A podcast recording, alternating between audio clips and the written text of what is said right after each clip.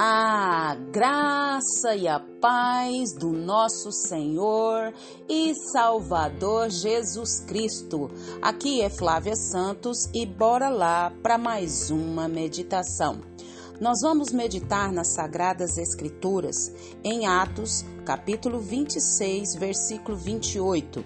E a Bíblia Sagrada diz: Você acha que em tão pouco tempo pode convencer-me a tornar-me um cristão? Atos 26, 28. Oremos. Pai, em nome de Jesus, nós estamos, Pai eterno, diante da tua poderosa e majestosa e santa presença. E é com muito temor e tremor que pedimos ao Senhor perdão dos nossos pecados, das nossas fraquezas, das nossas muitas iniquidades. Clamamos, suplicamos, imploramos. Não nos deixa, Pai, sermos insensíveis aos tais. Agradecemos ao Senhor pela semana que passou, agradecemos ao Senhor por esse final de semana, agradecemos ao Senhor pela noite de paz, de descanso, agradecemos ao Senhor por todo o sustento sustento, graça, proteção, provisão e a presença real do Senhor, Pai, na nossa vida e na vida dos nossos. Pedimos ao Senhor, Pai, que continue falando aos nossos corações. Nós precisamos, necessitamos do Senhor, da tua palavra, ó Deus amado, dos teus ensinamentos, das tuas instruções. Fala, Paizinho, nós estamos te ouvindo, abre o nosso entendimento. Clamamos a ti e suplicamos no nome de Jesus. Amém. Nós vamos falar hoje sobre convenceu? Isso, convenceu? Aqui nesse texto que nós lemos, um dos personagens citados pela Bíblia, que por pouco poderia ter sido um cristão, foi o rei Agripa. No texto bíblico que nós lemos, Agripa teve o privilégio ímpar de ouvir um dos maiores missionários e evangelistas cristãos de todos os tempos, nada mais, nada menos do que o próprio apóstolo Paulo. Então Paulo, ele estava em Cesareia sob custódia do governador Festo por ter apelado a César para julgar sua questão. E aí, o que que isso tem a ver com convenceu? Bora, bora, bora, bora que nós vamos ver.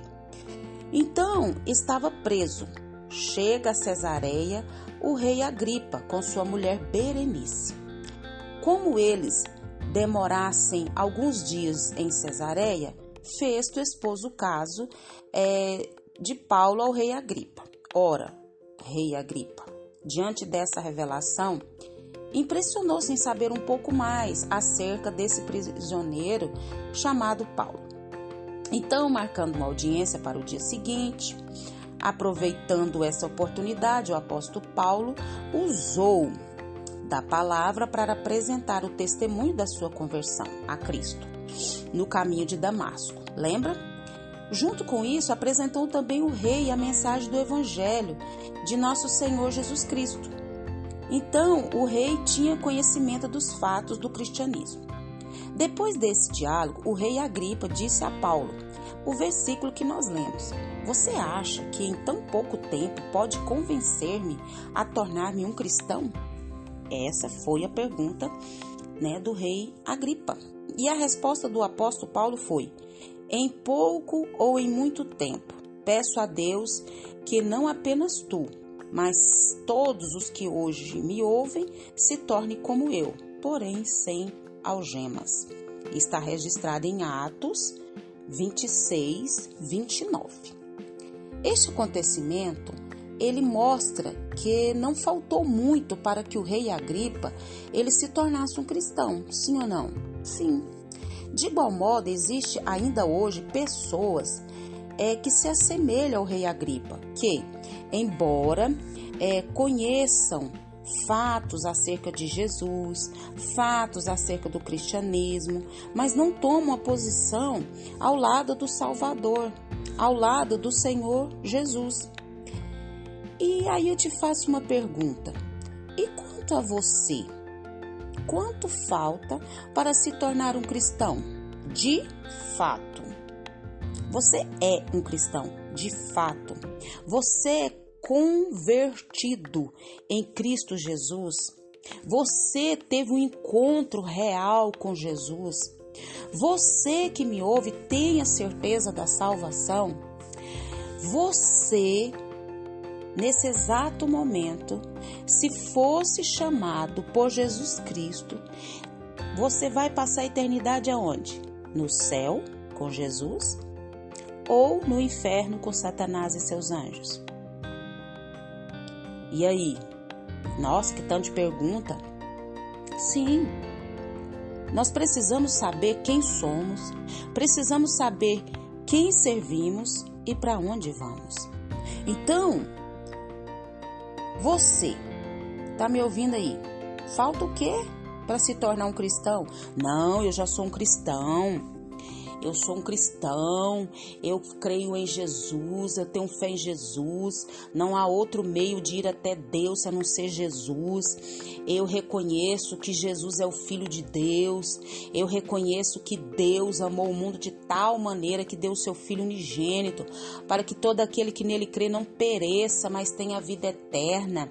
Eu reconheço que Deus é o Criador de todas as coisas, eu reconheço que Ele enviou Jesus para nos salvar, nos nos salvar do que? Nos salvar do inferno, nos salvar da morte eterna, nos salvar da separação total de Deus e do homem. Eu creio, eu reconheço que sou pecador, eu reconheço que eu preciso de um Senhor, de um Salvador, e o único que pode fazer isso é Jesus.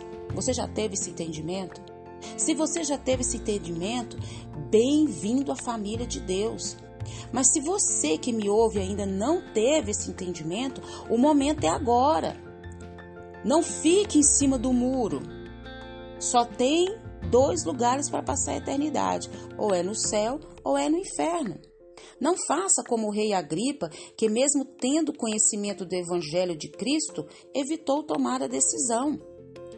Que justificativa você terá para dar a Deus é, por não ter atendido quando ele chamou. O momento é agora. Não tem amanhã.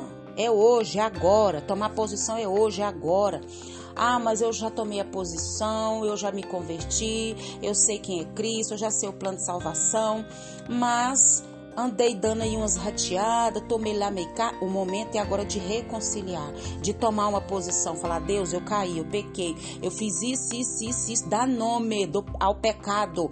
Eu fiz isso, isso, isso, mas eu confesso e eu quero, Pai, estar nos teus caminhos. Me ajuda, me sustenta. E que o Espírito Santo de Deus continue falando aos nossos corações. Pai, em nome de Jesus, que o Espírito do Senhor, Pai, continue falando a cada coração.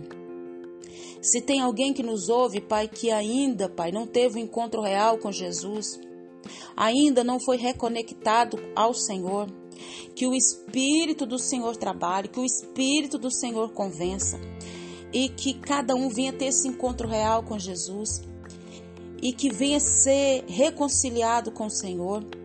Pai, todos são criaturas, mas filhos só são aqueles que creem em Jesus, que tiveram encontro com Jesus. Pai, em nome de Jesus, nós clamamos, nós suplicamos. Se tem alguém fraco, abatido, sem força, pensando em desistir, que o Espírito do Senhor os fortaleça, dê graça, dê ânimo, dê intrepidez, dê ousadia, dê força, dê coragem e os que já estão aí, Pai, na luta, caminhando, que o Senhor continue renovando, que o Senhor continue dando sabedoria, dando entendimento, dando discernimento, purificando, santificando e a cada dia nos atraindo para a tua presença. Pai, te agradecemos por essa palavra, te agradecemos pelo teu amor, te agradecemos por todo o cuidado. E clamamos ao Senhor, suplicamos ao Senhor que continue nos guardando dessa praga do coronavírus e de todas as pragas, enfermidades, pestes que estão sobre a terra. Guarda a nossa vida, guarda os nossos, é o nosso pedido, agradecidos no nome de Jesus. Leia a Bíblia, leia a Bíblia e faça oração se você quiser crescer. Pois quem não ora e a Bíblia não lê, diminuirá, perecerá e não resistirá. Um abraço e até a próxima, querendo bom Deus. Fui!